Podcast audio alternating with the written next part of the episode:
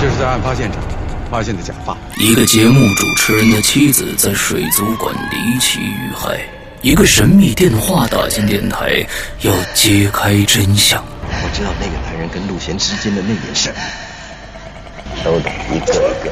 付出代价。这一切让他原本光鲜的生活跌入谷底，而离奇事件并没有停止，那一面被诅咒的头发就在你身后。二零一三年六月十六日，电影《宙斯》上海电影节参展。二零一三年七月三日，《鬼影人间》捕风捉影栏目专访宙斯导演及主创人员。二零一三年七月五日，电影《宙斯》全国公映。这个夏天，准备好你的胆量，迎接宙斯扑面而来。关注电影《宙斯》，关注。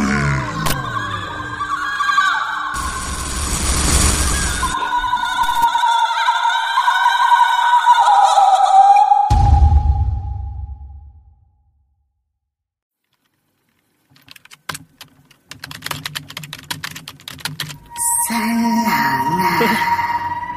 你怎么又来了？鬼影人间开淘宝店了，烦不烦啊你？一一边去，一边去！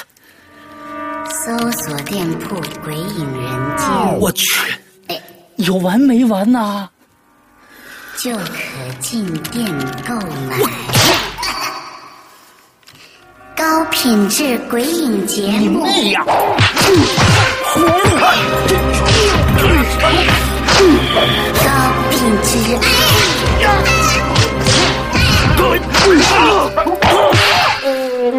五月三日购买《鬼影人间》主播签名版 DVD，就送长篇小说《在地狱那头等我》哦。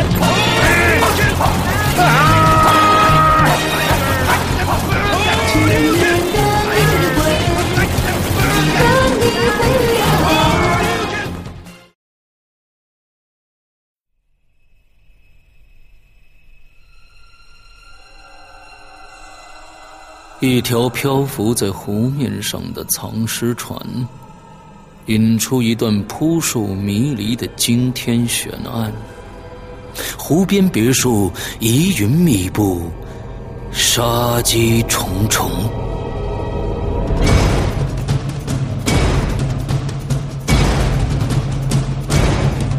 《鬼影人间》携手中国著名推理小说家蓝马，打造《鬼影人间》首部中篇推理悬疑音乐剧《湖边别墅的鬼影》。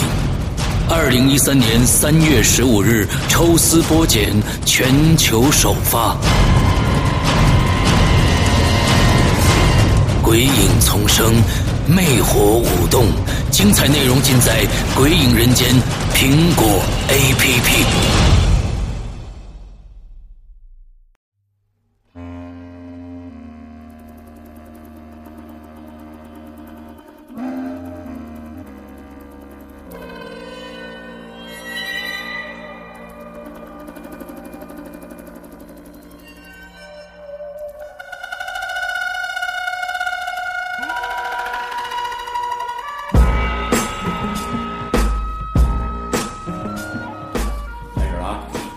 各位听众，大家好，欢迎收听《捕风捉影》。呃，就像上次我们说的一样，我们今天请来了宙斯的导演啊，赵氏兄弟啊， 赵氏兄弟，来来来，呃，从来先先介绍从哥哥从哥哥开始啊，啊上次没来，上次啊，没对来。对对，我是这个宙斯的导演哥哥，赵氏兄弟组 XO 组合，XO 组合，对这个哥多少钱一瓶？啊赵小欧，赵小欧，对，我是赵小西，上期节目呃《枕边有张脸》的导演，嗯也是宙斯呃的导演赵小西。哎，首先恭喜啊！这个两部影片能够在院线上登陆，这是一个很不错的一个成绩。是而是且据说这个《枕边有张脸》已经突破两千万了， 2000万是吧？现在我觉得这两千万这数字在恐怖片、惊悚类型这个前五已经算是前五前五非常前五非常非常不错的成绩。对对对，是是是我又有很多都已经去，呃就是知道这消息，又好像又有很多人去看，呃，反应都还很不错，都还很不错。嗯嗯谢谢大家对这个影片的喜爱和支持。 哎，对对对，那个上期啊，这个你来我们这个鬼影啊做完这个采访之后啊，很嗯多也引起了很多鬼友的这个关注。所以呢，今天啊，特意得请二位这个赵氏兄弟、赵嗯氏导演，然后呢，先跟我们的鬼友们这个问个好嗯啊，先先交个朋友跟大家啊。呃，鬼友们大家好啊，呃，是因为拍恐怖片儿才进入了这个行列，与大家相识，我也很很很很高兴能能为大为大家拍这样的一一种题材的影片嗯啊，我是觉得恐怖片。非常非常的刺激，非常非常的让人肾上腺素呃疯狂分泌对对对，疯狂分泌。呃，也希望观众呢能支持我们中国的惊悚电影、恐怖电影。嗯，好好，来来哥吧，那个鬼友们，大家好啊！我其实从小就是这个呃悬疑惊悚片迷，嗯但是一一直没想过自己有一天也会拍这种东西来回馈大家，来回馈我自己，多好啊！嗯梦想这成真个了呃，这个是非常荣幸、非常高兴的一件事儿，希望大家能够喜欢。好好好，好，这个我我好，好。那么本台今天的主要内容是，我操，这什么呀？那今天主要内容还是我们七月五号啊，七月五号，七月五号，上次也说了很多次了。聊一聊啊，七月五号上映的这个《宙斯》啊，《宙斯》呃，我我在这个相关的评论里面看到啊，《宙斯》的这个有很多的跟别的恐怖片不一样的地方不一样啊。首先呢，咱们这次首先它参加大了嗯它大，它大， 对对，大咱大，先先介绍先介 绍，大，他他他有一个完美的身材，第一个呢是，那他第一个参加了北京电影节，嗯，上海电影节，我们还得得了一个亚洲的传媒大传媒传媒大奖，宙斯啊，要传媒大奖。另外一个，我们大家很多人，我在微博上也发了啊，也听到了，最近的黄妈啊，叫黄妈，黄妈啊黄黄绮绮珊珊已经唱了一首歌叫《醉》，呃，《爱与醉》，这首歌很好听，特别好听，啊特别喜欢，最近几期的大家听我们的节目，我们最开始的一个广告就是我们宙斯的广告，最后我把那个黄妈这首歌加进一个片段，很好听啊，很好听。呃，另外一个，这个这次的投资是中国有史以来国产恐怖片最大的一最次，大的一部影片，是的，是的。多少钱？啊，这个呃接接近，到一百块钱了吗？接近一百二十块钱吧。 但这个是规模确实是非常庞大，嗯因为大概有几千万的制作吧。因为哦对于惊悚片这个市场容量的话，嗯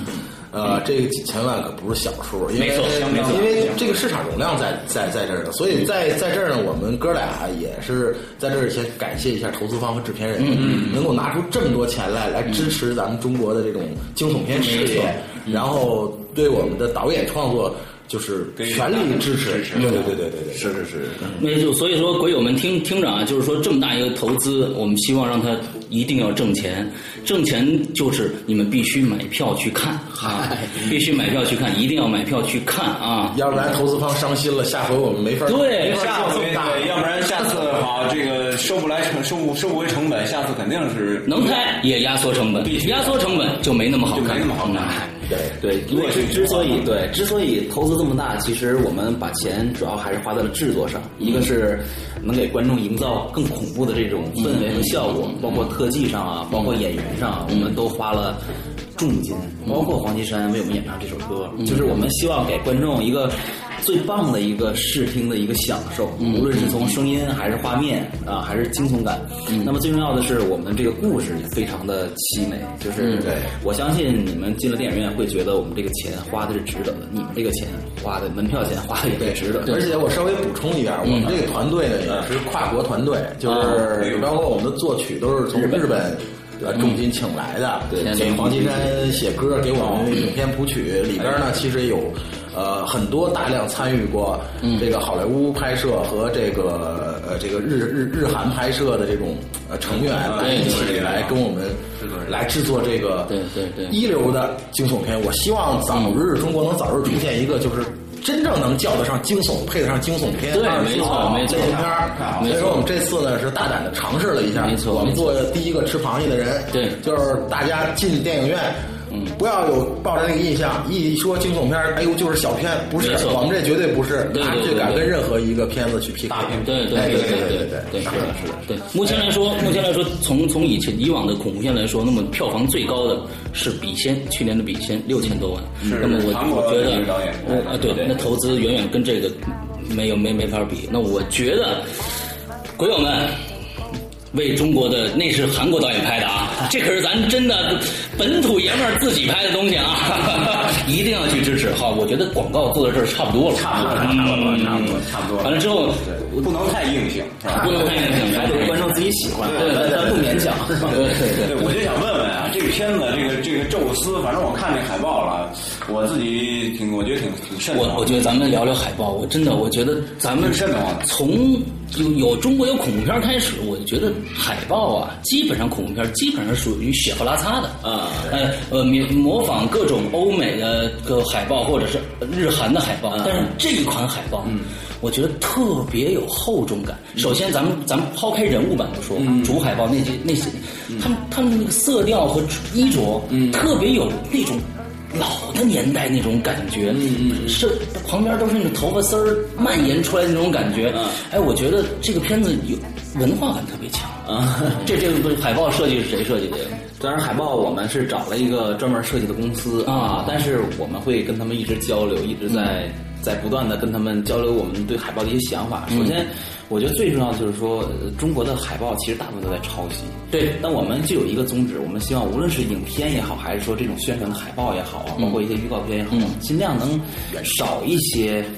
呃模抄仿袭的影子和模仿的影子，嗯嗯就是我们尽量不去说忘掉我们看到的那些东西，然后单纯从故事本身、影片本身，嗯然后嗯去找它的那个恐怖点、惊悚点，然后通过这些东西把它组合叠加一嗯起，然后做出它这个海报。所以我觉得它的原创性是是很强的。对对这样对啊。对另外就是说呃。关于它的海报内容，我们也是经过了很多这种探讨，因为我们最重要的还是它的那个头发是我们嗯一个主题。嗯嗯所以在海报当中，我们始终是是围绕着这个头发展开的。像我们对主海报就是五个六个人嗯嗯裸体的人，然后被那个头发对对对对所对所缠绕的。对其实这款海报还有一款动态海报，我不知道哦你有没有是吗看到？哎对，没看到没没动态海报就是也是五个人躺在那儿，然后头发从四周长出来，慢慢慢慢逐渐把这五个人哦缠绕，然后最后淹没，像窒息的感觉，然后最后出“宙斯”两个字。哦哇动态海报，电影院如果是有放动态的那种屏的话，应该都会看得到。对对对对太可怕了对，得生成一款 GIF 的这个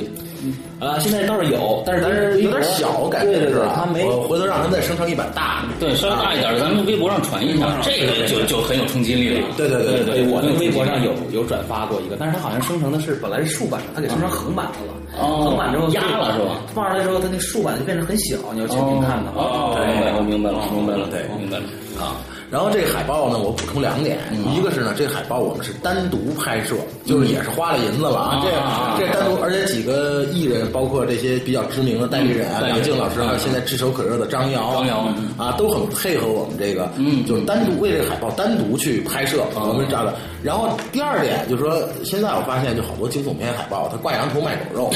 就是你海报是海报，你一到没错进电影院你一看两码事跟海报没关系，但没错我们这个没错我敢百分之百保证，就是海报所有呈现的内容都是跟影片息息相关，甚至你在影片都能看到的场景，对对对绝对不打折扣。对啊，就是不不是说我们这海报，我们这海报跟电影内容是紧密结合的。嗯没错没错没错啊没错没错。对另外另外人物版我特别喜欢，人物版，人物版我也很喜欢。哦，我今天有张脸，对哇天哪！我尤其张瑶那张脸拍的太好，他是这么招拍的，你知道吗太棒 了！张瑶那张太棒了。今天早上我发了微博，大家可以翻一下我的微博去看一下那个那这六张脸的海报。完了，我晚上会把主海报再发一下。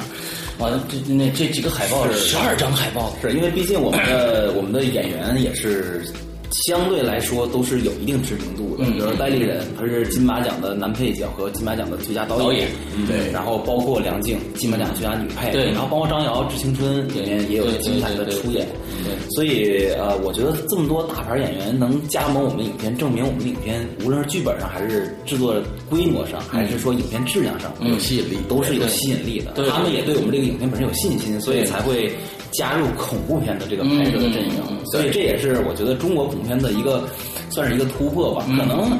可能那个笔仙里面有梅婷哈，嗯但是但是我们这个里面有至少有三个对比较重量级的演员，没错没错对另外质量是像保障的。戴立人老师啊、梁静老梁静老师啊，他们都是金马奖的演对员，而且戴立人本身他是一个文艺片导演，嗯他有而非且常他厚长重得的那那种样子就很有厚重感。对，他是一个厚重的这种特别有人文情怀，所以说他对剧本还是有自己的独到见解的。对他能加盟我们的电影，他也没错他肯定不是说随随便便的一个片子他就会过来，没错然后是这样的。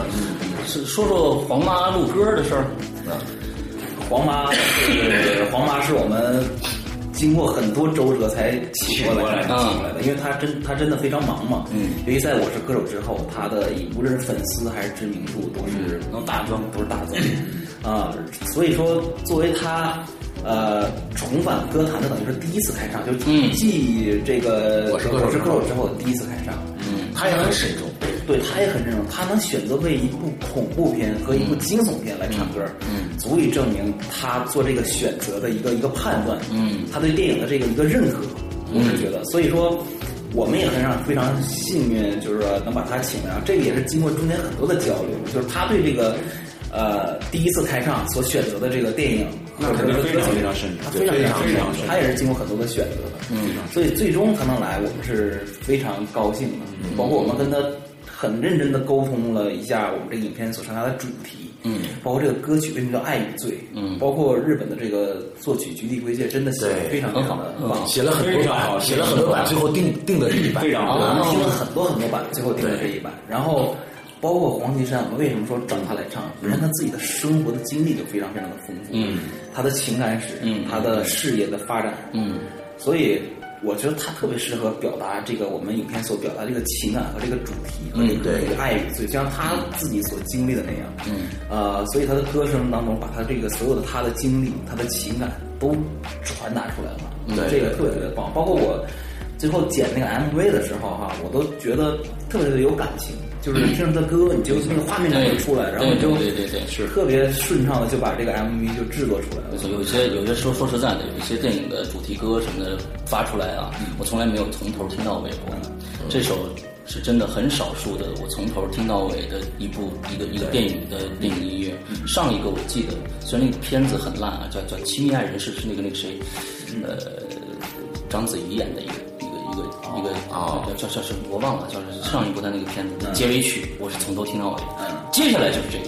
这个这个哦相当的好，我觉得真的是特别好听。对，特别因为好。黄妈还是很有表现力的，嗯对啊，非常喜欢黄妈对对对，因为这个我也是呃补充一点，就是说。呃，这个 MV 呢，就黄妈这个 MV 呢，因为配配合她这个歌曲的这个调性，嗯我们把这个所有的惊悚镜头几乎都拿掉了。哎，这是个特点，我觉得，我觉得你们胆子很我也大发现，了对对对我觉得你们胆子很大，让人不就我操，这他妈是一爱情剧吧？不会，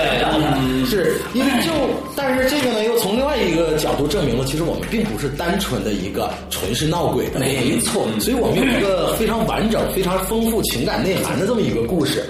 然后呢，这有一个小插曲，就是我把这个 MV 给我几个朋友，他们也是影迷，女孩儿看，平时从来不敢看惊悚片，嗯嗯，因为女孩儿们胆子小，她都看《致青春》这种，对那我给他们看了看，第一次看这个 MV，哎呦，黄妈吸引这人黄妈这首歌，我头头皮发麻，啊我不行，我也要去电影院看一看。嗯那我也希望就是。除了惊悚片影迷以外，其他的电影爱好者们，你们也可以走进电影院去看一看我们这个电影。它不单纯是一个啊惊悚片，嗯啊对对对，而且我觉还得是讲了很很强烈的一个情感的一个。对对对对对对，对，我觉得再怎么恐怖的恐怖，我觉得一定要建立在故事本身上。没错，真的故事一定它是基础，对，是吧？你看，就是咱聊到这个惊悚片的话题，你看世界上特别经典，你像《闪灵》啊，危情十日》啊，对还有包括这个这个第六感呢，小岛惊魂》，这都非常经典。还有西班牙的一些惊悚片，他们的首先这个剧本特别特别扎实，然后这个故事特别特别完整，嗯，然后呢才是配合着这种啊一惊一乍呀，或者是什么生理上的刺激，对对对对对是吧？是是是，对对对，才得以传世。其实我们也是朝着这个方向努力吧。我觉得现在真的听你们一说，我觉得惊悚片越做越高级，没错是越就做越说高级。就是我觉得就是说所有的不管是一惊一乍也好，都是建立在一种情感上。嗯，我觉得就跟咱们上次我跟跟那个小西提过那个片子，台湾的那个跟咱们片子名字特别像，它叫《鬼丝》哦，鬼丝》陈国富导演的，哦，陈国富导演，陈国富导演的。完呃之后，那部片子是我唯一的，就是从零五年一直到现在唯一不记住的中国的恐怖片。哦，那部片子就是完完全全恐怖到极点，有一段有一些有一些桥段，但是到最后你是泪如雨下，嗯，哦，泪如雨下的一部一部一部恐怖片，卡斯也很大，什么张震呐、什么之类的，这个这个这个这个江口洋介还还参加，很棒的一部恐怖片，所以我我一看到这个这个《爱与罪》这个 MV 啊，我就忽然想到那部片子，我就觉得哦，这个鬼丝是可能是一部跟那个一样，它会有情感丰富的情感，人与人之间的情感，爱和罪之间的这样的一个一个交隔的这样的一个片子，所以我对他的兴趣马上登的又上了一个台阶儿。虽然我当时想，我操，这他妈胆子也太大了，一个恐怖镜头都没有，这他妈让观观众听看怎么办呢？这还还敢去看？但是我觉得还真的很棒，真的很棒。对，是当时我看那个梁静，你们 那个 MV 里面有那那个那个镜头，就是站在很高的那个地方，然后准备往下跳楼的那种，嗯然后戴着那个假发嘛，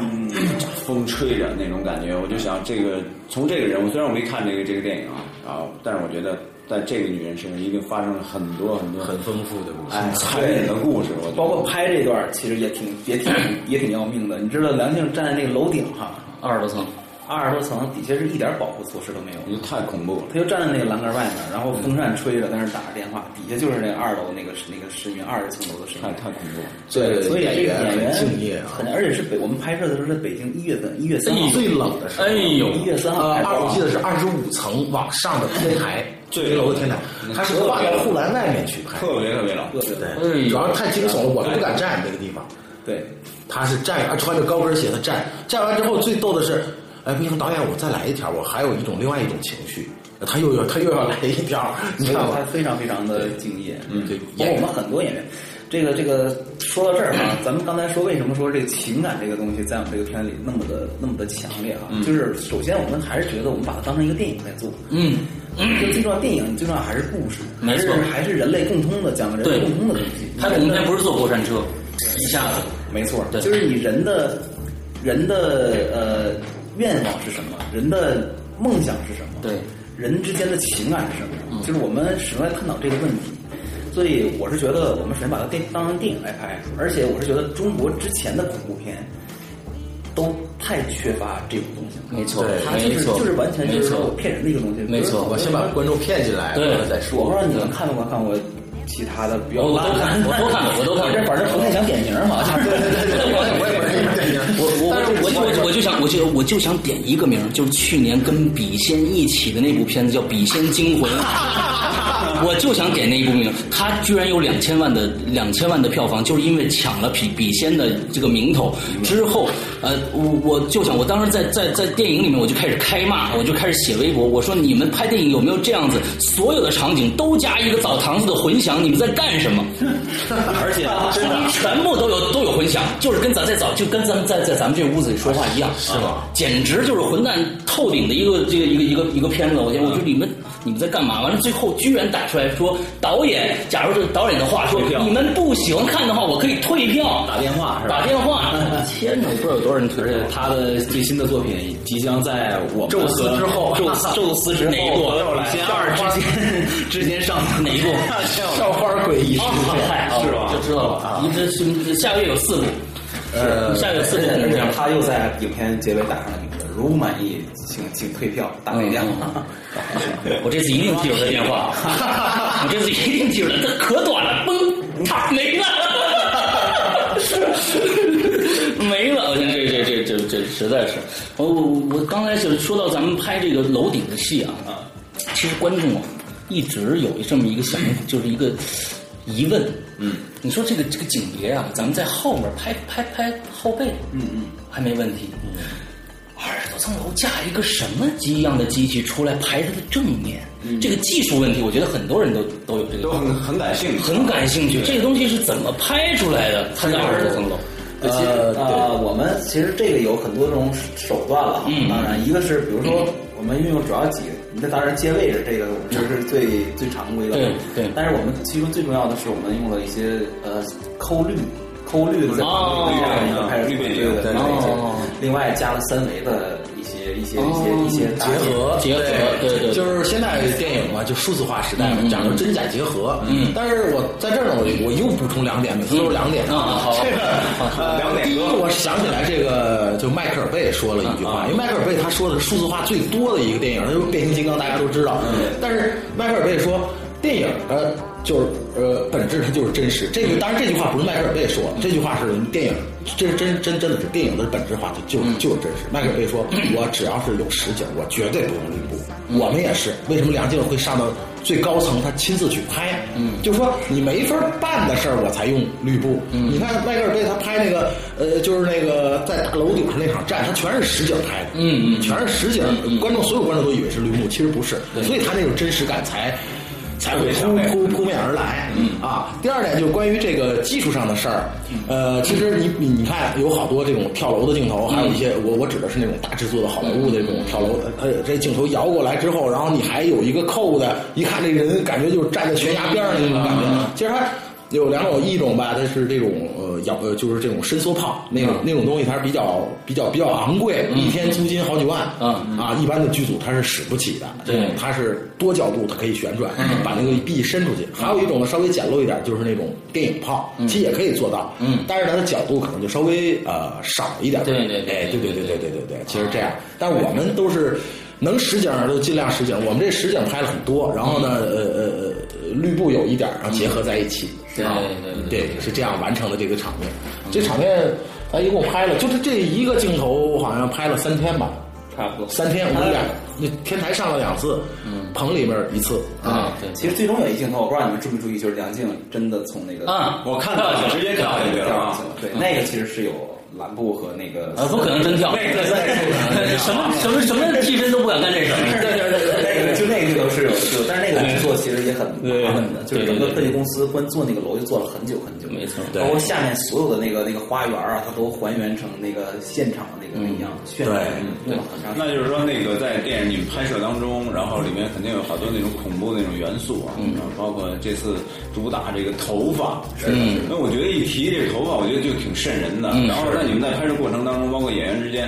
啊，还有那个导演之间，你们有没有那种特别遇到那种心理上那种很挺纠结、挺挺我们瘆得慌那种感觉？说我的手机。我们我们在拍摄之前呢，特意从道士那儿啊请了四张符，请了对张符请了四张符，但是人是大师，人家说说只要是遇到一些灵异事件，嗯，你就烧掉它。但是无论遇没遇到，这两张符在拍摄结束之前都得烧掉。啊嗯，所以我们两个人一人身上揣一个，揣揣俩啊，一人揣俩，四张，一人揣俩啊。结果我们拍到一半的时候，就频频发生这个至少是危险的事件嘛。我觉听啊，注意听啊，这戏胡啊，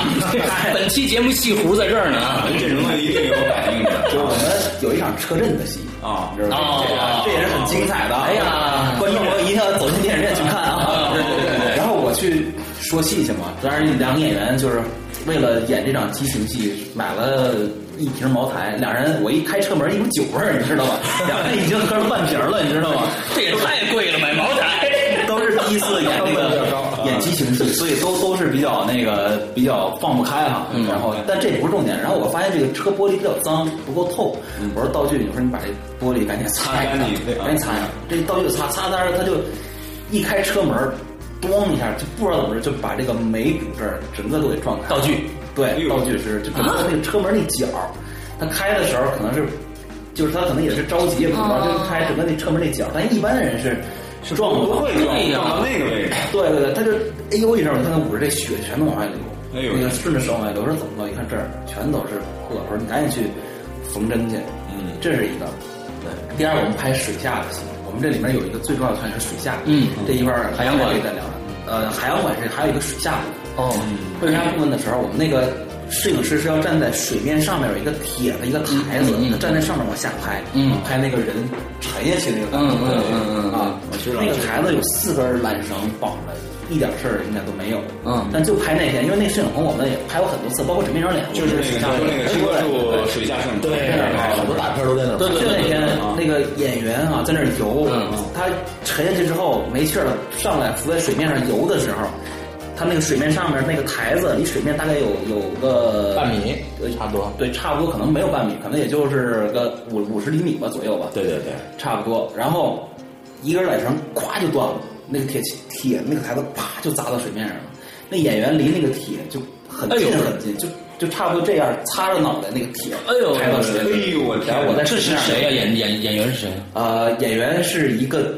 等于说是张瑶的替身哦啊，张扬张女士瑶张瑶替身，但是也是哦专门会游泳的一个演员，而且一个女孩儿。哎呦当时给我们吓的，那女孩在水里已经冻了一天了，已经，因为水温冬天，你看我们一月份拍，最冷的时候，就是她已经麻木了的那个拍下来，差一点就拍了。天就是这个，而且它是钢丝，那弄的很粗的钢丝，拍那没一错就没错啪一声那就断了。后来我说不行，我 们赶紧烧纸烧烧吧，我们我们俩就一人烧了一个，烧了一个。第二个天台呢，还有天台，对对天 对，台灯光灯光老大，那个事儿我都不记得了。哦，对对对对，灯光老大茶馆啊天台，对讲讲拍着拍着我，嗯拍着拍着我说，哎，灯光师哪儿去了？然后后来一会儿说，灯光师掉在那个天台有一有一个坑，你知道吧？因为海洋馆那灯光个老大海洋馆那个天台，你知道它嗯嗯它底下是那海豚的那个池子。它啊！没处架灯，只能它就架到那个天台特别特别高，就海洋馆，你知道，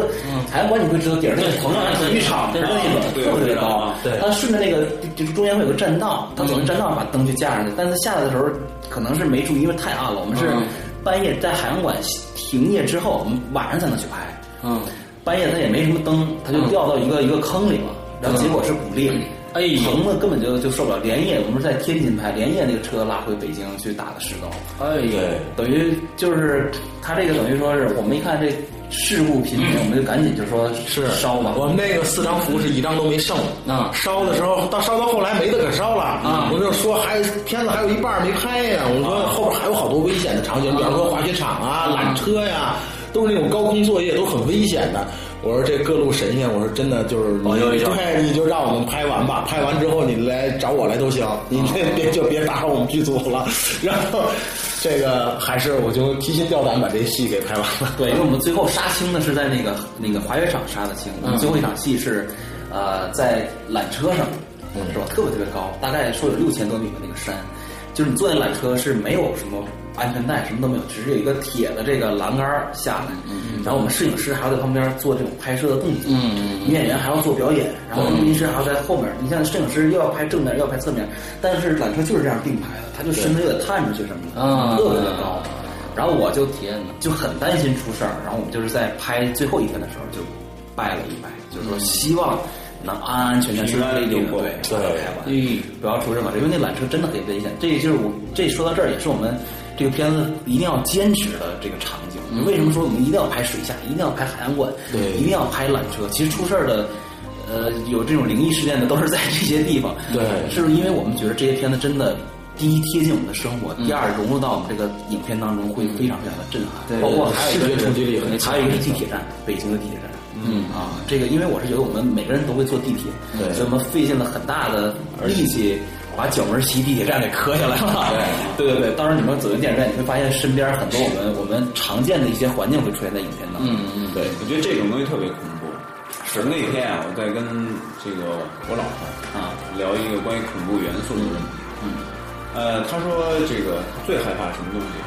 就是发生在身边的，比如说对没错，你洗手间、嗯、车站、地电梯铁、电梯，凡是与之和这个生活相关、密切相关的这些场景，她非常害怕。比如说你说远古时代，哎，那她觉得离她很远，好像对好像没什么关系。但是你刚才你说像地铁站啊什么的这种，我就觉得是是吗挺深昨的，我天觉得。昨天我看到一个帖子，就晚上我发了，我没艾特你。啊，是他们的一个就是日本的一个系列剧啊，嗯，有中间有一个我操太恐怖了，就是他他把影片里的一些镜头剪下来，就日本人的想法完全跟你他妈的不一样，就说两个人。开始镜头就说啊，这个啊欢迎您入住您的新的公寓啊，怎么样？啊，第二镜头就进去了，他就睡在那儿，晚上，晚上睡在一个一个床上，忽然听见隔壁有人在吵架，哎，他就坐起来听一听，啊，又躺下了，安静了很长时间。忽然对面就是叉叉哦哦的声音，嗯啊，他就哎这个感兴趣了，嗯，哎就听，叉叉哦哎越来越激烈，越来越激烈。完了之后有那个女的就跟那个男的说说，哎，你信不信？咱们现在玩一个游戏，你信不信？他说我我能把这个东西变成红色的。他说，他说不可能吧？怎么可能变成红色的呢？他说，哎，你你你你你试着，你试着啊！忽然，他脸贴在这儿，忽然他的眼前啪出现一个钢锥，我噌一下就回去了。他说没变成红色的呀。他说，哎呀，这次失误了，以后再说。对，日日本的几格小漫画，那我也看过，暗黑系的，暗黑啊，我还有一个是失恋的， 这个有没有意思？我靠，太恐怖了，太重口味了。对啊，日本人他就是不，他不让你变成红色的，他只让你我操，他妈的是想这么干的，他不是我靠，哪位刚是钢太锥变成恐怖我了日本人是擦没擦着你啊！对啊，这美国人直接呲他的脸冻爆了，这是两种恐怖表现形式。是是是，太恐怖了，哎，元素是对绝对元素，吓，从骨髓里边的恐怖，对对对对，太吓人了，太越吓想人越了害怕。啊！没错，没错。对，我觉得这个这这这这种这种东西就是哎，他们演员之间有没有什么，就是有点有点发毛了什么的？尤其尤其这个演员化妆以后啊，演员化妆以后进到片场，或者是因为因为有很多很多这个场景，呃，外面的人会看到，老百姓可能会看到，然后他们这个之间会不会有什么一些什么故事啊？演员之间其实倒还好。对，因为他呃拍完戏的，我我感觉啊，嗯演员就跟上次那个谁叶索来一样，就是说他们呢心中是是哎，他们心中有一些恐惧，肯定，但是他们又不想带到片场，对对，对，完了怕扰乱别人的一些一些情绪，你知道吧回？到回到宾馆之后，估计自己抱着你的哭去。对，当时拍就美这个日本拍《咒怨》的时候啊，嗯，这个清水崇是先跟这个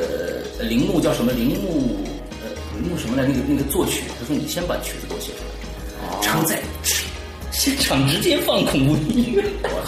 那太 那直那直接放恐怖音乐，我天，那那而那会儿我老我老想，就中国可不可以以后也有这种这种形式？我觉得是演一场戏的时候啊，他就在现场找一个，其实音乐代入感因为音乐代入感太强但了。是同期声没法弄，你知道吧？对，同期声没法弄，是吧？方法，这是一对对对我对觉得这绝对是一种方法，就是它它它适合于各种演各种情绪的戏，是情感类的，嗯，悲伤、高兴，然后包括恐怖这种东西。我靠，你做成那种氛围，直接一放现场一放，直接就 唰就进去了，那种感觉。嗯，是的。还有什么有意思的事儿吗？有很多拍摄的对反正我是觉得我们克服了很多的这个困难吧，一个是而我觉得啊，那天我看了一个那个陆川的，嗯嗯，南京南京的那个那个花絮，嗯，花絮纪录片，嗯，哇，我天哪，我觉得这个就我可以说啊，他那部纪录片完胜他的成片电影是吧完胜他的电影。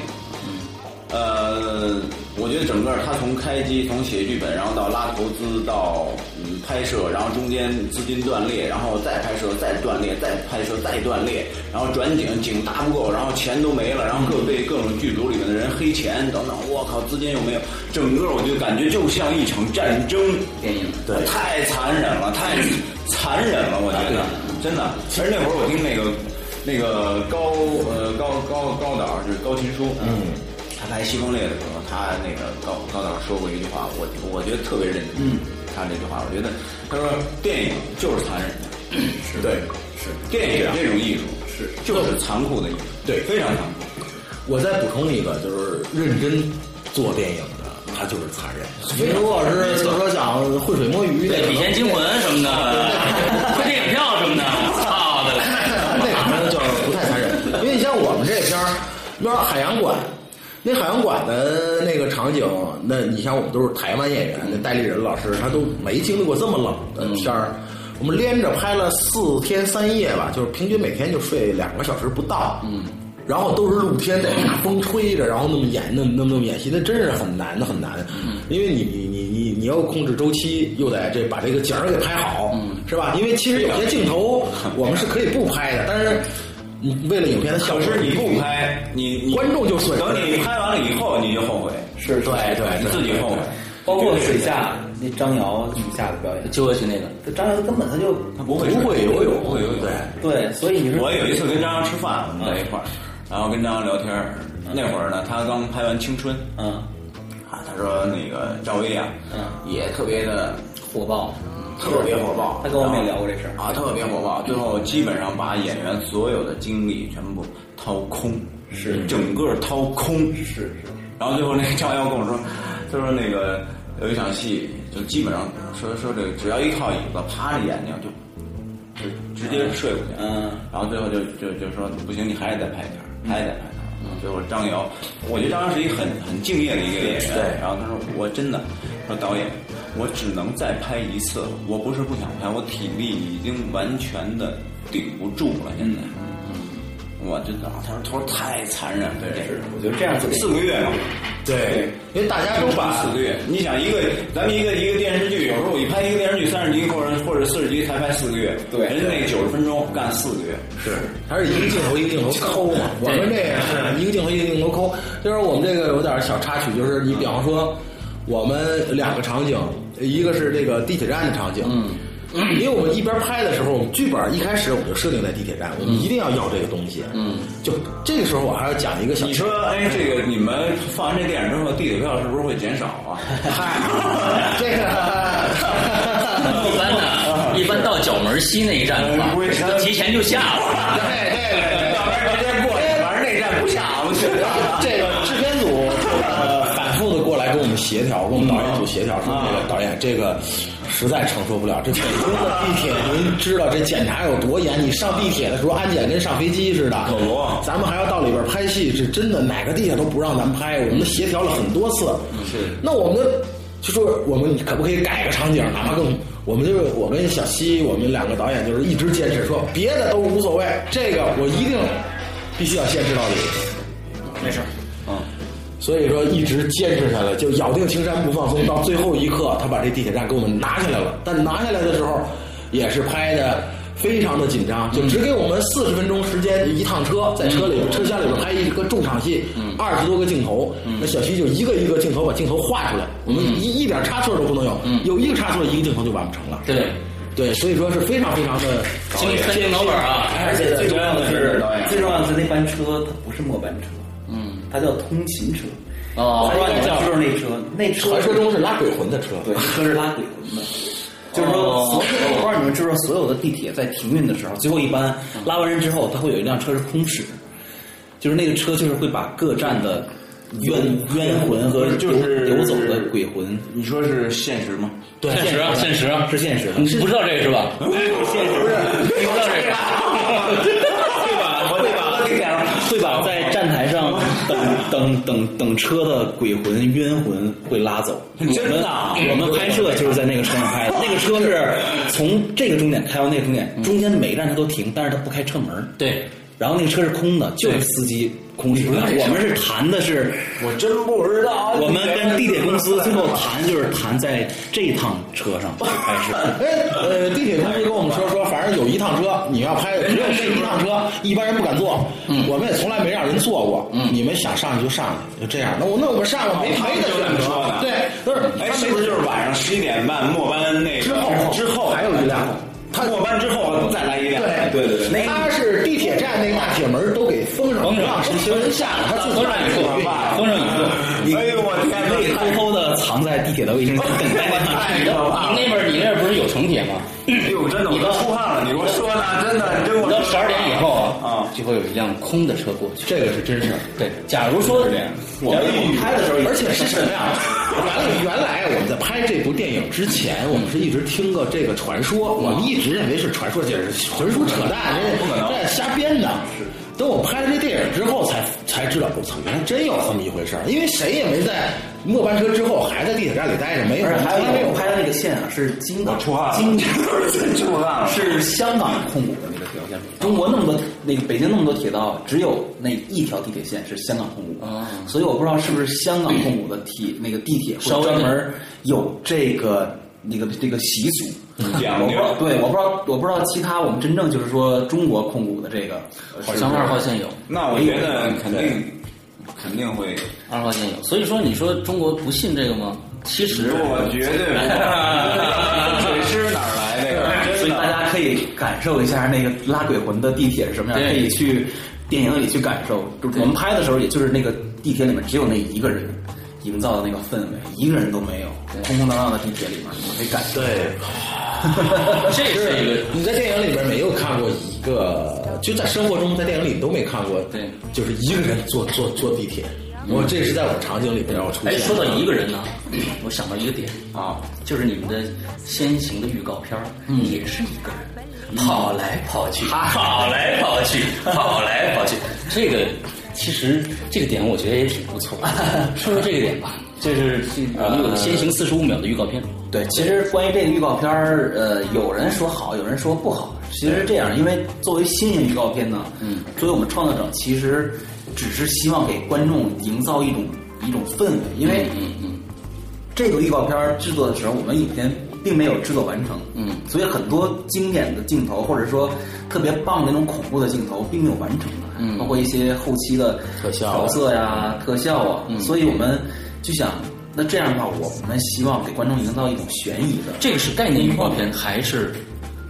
应该是概念预告片啊？啊，跑来跑去的应该是概念预告概片。念但概念一块，但是这个是在我们电影中是有出是有出现的啊有这个有这个情节有一模一样的啊，但是我们对呀、但是我们是或者是 说这个这个比这个比车震这个比车震好看啊，大 家 一定要注意啊，这个是在车震之后 啊这车震之后是吧对，当车震的时候，他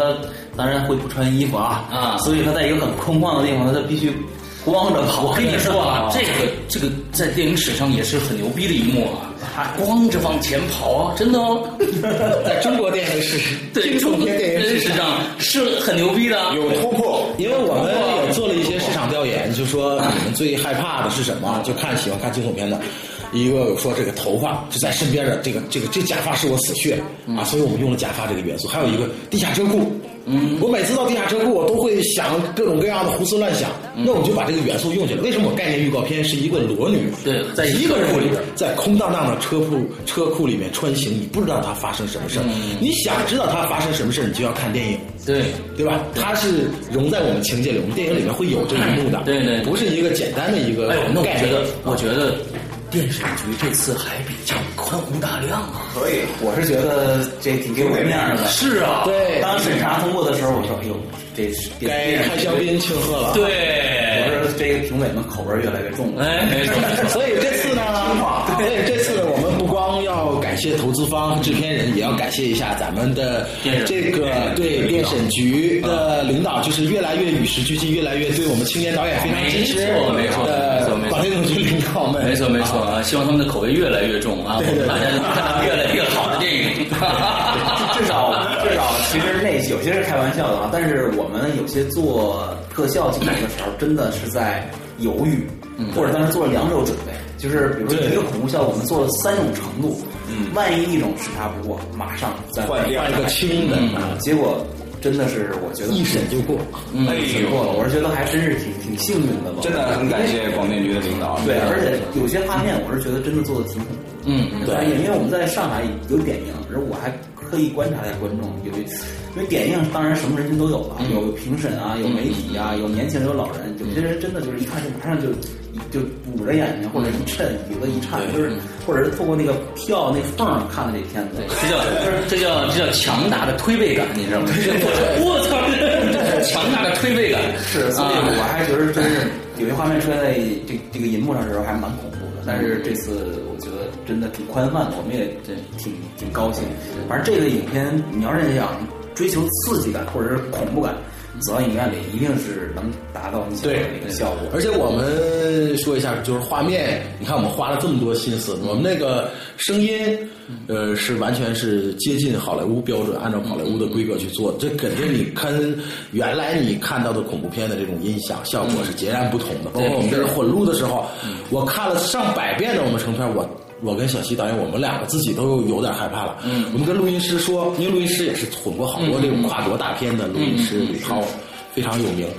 我们都商量说，咱们这个音效要不要控制控制？我不要，我绝绝对不能。对，呃，不能控制了，因为这个东西是完全是按照一个技术规范来弄的。光轨，就我们这个音轨是好几百轨，甚至是上千轨，就它音音音音音效的元素是非常非常丰富的。就连《鬼影人间》都有，我最做的最高是七十多回，《鬼影人间》七十多回。你是也非常追求完美的人，对对对所以还是请这个啊观众朋友们啊进电影院看我们这货真价实的这个没宙斯错，一点没省没省心，让我们导演很费心的一部东西啊。我和伊犁很幸运的受邀，呃，受两位两位导演的邀请，首映是号七月一号啊，首映是我们会参加，对，啊在蓝色港湾，到时候 呃会有众多的呃朋友啊到场，包括黄绮珊，嗯，他也会在现场会开现场对对现场哦我，看然后包括他的粉丝现在已经不断的在在问我们这个几点啊，在什么地方啊，黄绮珊什么时候到啊？我在微博微博上每天都在回复他们的这个提问啊，对，当然而且戴立忍啊、梁静啊，还有张瑶啊，都会都会到场哦嗯，包括很多比如说宁财神啊，对对对啊，都会来捧场呃。对其实我们影片当中也有很多的朋友，包括高军书导演也在我们的电影里面串了。串了个嗯哦，是吗？嗯，是你们走进电影院都会看到，就是他们很对很支持我们年轻导演，还有文化名流王小山给我们演了一个彩蛋般的角色，非常重要。虽然预告片里边的镜头不多，但是电影里面是很重要、穿针引线的一个角色。我们的剧本拍之前都是请这个高群书啊，包括山楂树的那个顾小白顾小白啊，对，帮我们这个编剧去都帮我们去润色这个剧本，帮我们去提意见，对所以把他关们啊真的就是为我们这个影片真的增色了，对对对让这个影片本身的质量对很过关，没错，非常期待了，嗯再加上我们一个庞大的一个制作，你强大的明星的阵容，我是觉得应该是在中国恐怖片里应该算是上乘的吧。嗯，但是我知道这个恐怖片永远不能让观众满意哈。嗯我看完之后，你们还是可以给我们兄弟提这个中肯的意见，比如说哪儿哪儿烂，或者是哪儿不恐怖，对啊或者哪儿你说都没问题。但是我希望你们先去看，是吧？啊对，看完了再 说。你看完了你怎么骂，我们都接受，就是有则改之，无则加勉。所以呢这个问题，前呃三两天前，两天前我我我看到这个前天那个《小时代》上的嘛，完结果这个呃时光网评分二点六，完事我写了一个我写了一个微博，我把那图截图发上去，我说呃继《富山春居图》和《不二》这个神探以后，这两部片子又多了一个小妹妹。完了之后呢，我说我没看，等我看完以后再吐槽。嗯，完之后昨天我又回写又写了一个，我说。这个《小时代》一定是被黑了。呃，不管怎么样，它我觉得是跟《致青春》是同一个档次的一个电影。我说，呃，起码是一个积极向上的。我甚至觉得主旨比《致青春》还要好。致青春》呢，我觉得我我我不喜欢它的它的主调太晦涩了。我觉得现在的青年人需要鼓励，中国人中国人这些年轻人受到鼓励太少了。是对从学校到现在就是受到鼓励太少了。但是这起码是一个鼓励人的一个一个一个电影，我觉得挺好。所以也希望观众能鼓励鼓励我们， 对我们的恐怖片，鼓励、鼓励和意见都是接受的，不不不要无无但是你无没有原则的去谩看骂。电视剧，对，对没有去看以后，然后你跟那儿无端的谩骂，对我觉得这就很没所意以义。在这儿我呢要补充一点，说到《小时代》啊，嗯我也希望大家能够踊跃的走进电影院去看这个小四儿郭敬明的《小时代》，嗯，呃，不要迟到，尤其要看前面我们宙斯的预告片 哦。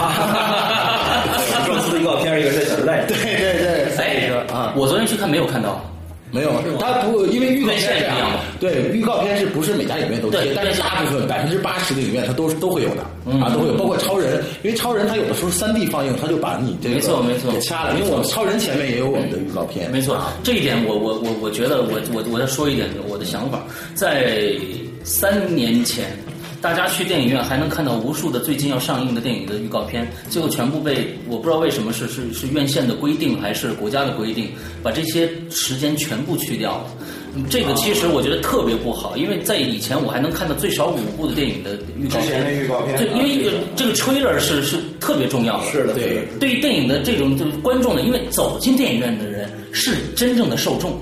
你看到这个，他就想啊，我到底要看不看这部片子？嗯，哦，我觉得这个对电影的推广是最重要的一种手段。在国外，在在美国，他写的票价上写的票上写的是，比如说七点钟开场，他七点钟开始看放预告片，有十五分钟的预告片。嗯，美国有十五分钟预告片，这是我在美国看到的，这亲眼看到的。我去当时我去看《普罗米修斯》。 我是亲眼看到前面十五分钟，所以说很多人说啊，我们去哎，这都要迟到了，没事儿，前面有有有预告片的，就很多电影人都这么说，你可以迟到十五分钟再去看电影，都不算迟到。所以我觉得中国特别呼吁，就是说把这些 trailer 要放到影院，影院是干嘛的？就让你去看电影的，前面全是广告，这个东西实在是对对对太没法让人接受。因为呃，有就是广告嘛，现在就是你要细分市场，就跟电影是一样的。没错没错哎你电视广告其实更多的受众还是在电视媒体。对对对对，而且美美国的规范化有有什么样的规范化？就是说，比如说我们放的超人，我们超人呃是这个呃环球呃环球还是还是派拉蒙啊？呃，华纳，华纳华纳华纳，华纳的，它前面放的广告 trailer 全是华纳的电影。完了之后，你要放派拉蒙的，里面全是基本上全是派拉蒙的，它有这样的一个分区，它很规范，很规范。国国内我希望就是说，会好的，一步一步的会好的。对，越来越好，希望就是说越来越专业对越来越专业。对，因为我们的电影市场也在逐渐的规范，我们电影制作团队也在逐渐的专业化，那所以我们呃，就整个的电影行市会越来越好，希望观众还是支持我们多样化的类型片，没错，不光支持《小时代》啊、《致青春》这样的，也要支持一下优质的惊悚电影。啊对，有有优质金融电影，你其实你进去下来就就受一下惊吓，对你的心肺功能是有很好的一个促进作用。对啊对血液循环对你身体心脏还有减肥，然后促进夫妻感情，哎对，吧没错没错，对，就就就是很容易让人怀孕的一种电影。对对。嗯， 那我们今天聊了很多啊，差不多我们这这一差不多一一个小时了。呃，很感谢两位导演抽出时间来跟我们做这期节目。嗯，呃，也希望我们的《宙斯》票房大卖，大卖啊谢谢成为中国恐怖片票房第一。呃，这个这是我们的期望。刘阿姨又开始了啊啊！不是，我们一定要去看七月五号，七月五号，七月五号，让这个零零点票房就成为这个宙斯的零点票房成为中国中国恐怖片的第一啊！大家都去看零点票房，大家就我也觉得零点去看恐怖片也是一个很好的也是很有氛围的，哎，很有氛围的。虽然那天是星期四，哎，星期五，星期五，星期五多好的一个时候啊！带着你的女朋友或者男朋友一起看宙斯。去看宙斯啊！好，今天我们的节目到这儿结结束束到这儿了。就结束了啊啊！然后再再次这个祝贺啊！希望我们的这次这个电影能够大卖。好，谢谢石阳，谢谢伊礼，好啊好，谢谢谢谢谢谢这个人非间常感谢感谢鬼友。好好好，鼓掌鼓掌。